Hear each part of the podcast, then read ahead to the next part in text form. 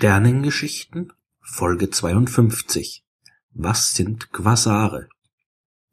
Über Sterne und Galaxien habe ich in den bisherigen Folgen des Podcasts schon sehr viel erzählt. Es gibt aber auch Galaxien, die so aussehen wie Sterne, und die gehören zu den interessantesten Objekten des Universums.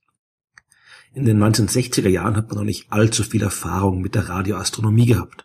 Die klassische Astronomie, bei der man das ganz normale Licht der Sterne untersucht, die haben die Menschen schon seit Jahrtausenden betrieben. Aber mit dem Rest des elektromagnetischen Spektrums hat man wenig Erfahrung gehabt. Das ist auch nicht verwunderlich, denn das meiste davon wird durch die Atmosphäre der Erde blockiert.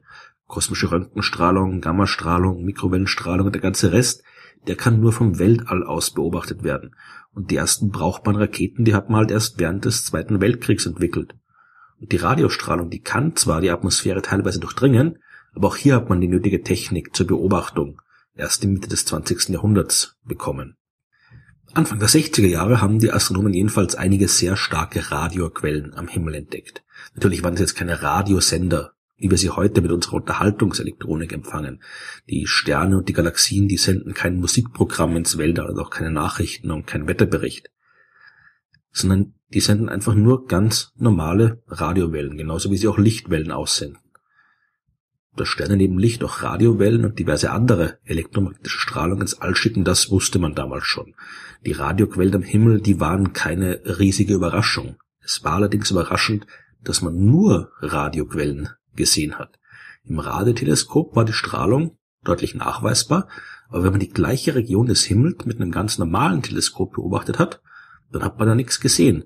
Das, was die Radiosignale aussendet, das war offensichtlich unsichtbar oder extrem lichtschwach. Mit besseren Instrumenten hat man dann später aber doch noch was gesehen. Einige dieser Radiosignale, die schienen von sehr schwach leuchtenden Sternen auszugehen. Genauer hat man es nicht sagen können, weil man diese Dinger eben kaum sehen konnte. 1962 aber hat man es geschafft, Messungen zu machen, mit denen man die Entfernung zu einer dieser Radioquellen bestimmen konnte. Und diese Ergebnisse waren enorm überraschend. Der Stern war unvorstellbar weit weg. Das Licht war mehrere Milliarden Jahre lang zu uns unterwegs gewesen. Und den Stern in dieser gigantischen Entfernung, den kann man eigentlich nicht sehen. Die Sterne sind zwar groß, aber auch wieder nicht so groß, dass man sie aus so einer Entfernung noch sehen kann. Trotzdem zeigten die Messungen, dass es so sein muss, weil man hat ja was gemessen. Einige Forscher waren der Meinung, dass man die Ergebnisse vielleicht falsch interpretiert hat. Vielleicht waren diese Sterne gar nicht so weit weg, sondern vergleichsweise nahe, aber enorm massereich. Und ihr starkes Gravitationsfeld würde das Licht dann so stark schwächen, dass es nur so aussieht, als seien die weit weg. Dieser Effekt ist die sogenannte gravitative Rotverschiebung. Und der Effekt existiert tatsächlich, der kann aber in dem Fall nicht funktionieren. Denn damit das klappt, müssten die Sterne so enorm massereich sein, dass sie nicht mehr stabil sind und sofort explodieren würden. Es hat noch ein bisschen gedauert, bis er wirklich herausgefunden hat, was hinter diesen mysteriösen Objekten steckt. Die sahen zwar aus wie Sterne, konnten aber keine Sterne sein. Deswegen haben die den Namen Quasar bekommen, das sich aus quasi stellar ableitet. Und als die Teleskope im Laufe der Zeit dann immer besser geworden sind, da konnte man eben die Quasare nicht nur im Radiolicht, sondern auch im normalen Licht vernünftig beobachten. Und man hat herausgefunden, dass es sich nicht um irgendwelche mysteriösen Objekte handelt, sondern um Galaxien, um die Zentren von Galaxien, um genau zu sein. Quasare waren die Kerne von Galaxien und aus irgendeinem Grund haben die enorm viel Radiostrahlung ausgesendet. Das muss eigentlich nicht so sein. Die Sonne gehört zur Milchstraßengalaxie und das Zentrum dort ist definitiv kein Quasar.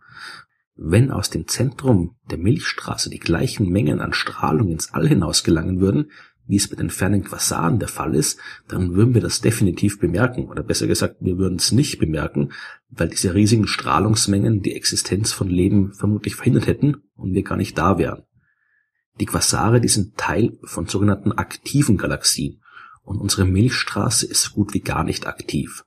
Und um zu verstehen, warum das so ist, muss man sich ein bisschen genauer mit dem beschäftigen, was in den Zentren von Galaxien vorgeht. In der Mitte von jeder großen Galaxie sitzt ein supermassereiches schwarzes Loch. Das ist so schwer wie ein paar Millionen Sterne und trotzdem normalerweise nicht weiter gefährlich. Wie ich in früheren Folgen schon erklärt habe, sind schwarze Löcher keine fiesen Staubsauger, die alles einfach so ansaugen. Nur das, was ihnen zu nahe kommt, das kommt nicht mehr weg. Und solange das schwarze Loch einfach nur da in der Mitte der Galaxie sitzt, passiert nicht viel. Interessant wird's erst dann, wenn es in der Nähe noch anderes Zeug gibt.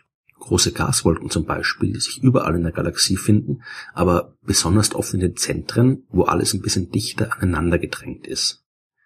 Wenn sich das Gas aus so einer Wolke in einem schwarzen Loch nähert, dann kann es nicht auf direktem Weg und auf einer geraden Linie in das Loch hineinfallen. Das verbietet die Drehimpulserhaltung. Das Material kann sich nur um das schwarze Loch herum bewegen.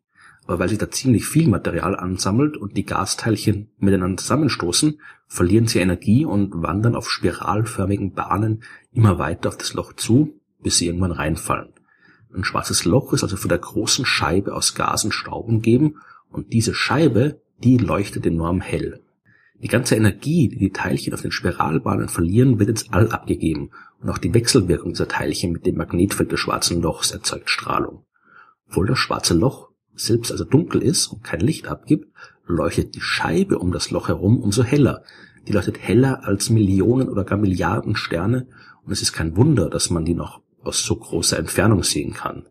Quasare gibt's also nur, wenn die Galaxie noch ausreichend Gas enthält, das in das schwarze Loch fallen kann. Und unsere Milchstraße ist schon eine sehr alte Galaxie und die hat nicht mehr viel Gas übrig. Das meiste davon ist schon für die Entstehung von Sternen verbraucht worden. Aber auch die Quasare selbst sorgen dafür, dass das Gas schneller verschwindet, als es normalerweise der Fall wäre. Denn das Gas fällt nicht nur in das schwarze Loch hinein, ein Teil davon wird auch entlang der Magnetfeldlinien des schwarzen Lochs in zwei großen Ströme mit hoher Geschwindigkeit ins All hinausgeschleudert. Diese Ströme nennt man Jets und die können Millionen Lichtjahre lang sein. Auf ihrem Weg hinaus ins All preschen die durch die ganze Galaxie und fegen dabei das ganze Gas weg, das noch vorhanden ist. Eine aktive Galaxie mit einem starken Quasar im Zentrum wird also nach einer gewissen Zeit wesentlich weniger Sterne hervorbringen als früher, weil ein Großteil des dafür nötigen Gases schon hinausgeblasen ist. Quasare sind aber nicht nur sehr faszinierende Himmelsobjekte, von denen wir viel über die Entwicklung von Galaxien lernen können. Die Beobachtung von Quasaren hat auch ganz praktische Anwendungsmöglichkeiten. Die sind enorm weit weg und das heißt, dass sie sich von der Erde aus gesehen kaum zu bewegen scheinen. Die bewegen sich natürlich schon, aber weil die eben so enorm weit weg sind, bekommen wir von der Bewegung nichts mit. Gleichzeitig sind die auch enorm hell und trotz dieser Entfernung kann man die immer noch gut sehen. Deswegen werden die als Referenzpunkte für das International Celestial Reference System verwendet. Das ist ein Koordinatensystem, in dem die Position von Sternen und Planeten gemessen wird und das überall dort gebraucht wird, wo man im Weltraum genaue Positionsangaben haben will. Wenn wir einen Satelliten in der Umlaufbahn um die Erde schicken oder eine Raumsonde zum Mars, dann helfen uns die schwarzen Löcher in fernen Galaxien und ihre strahlenden Zentren dabei, dass wir nicht die Orientierung verlieren.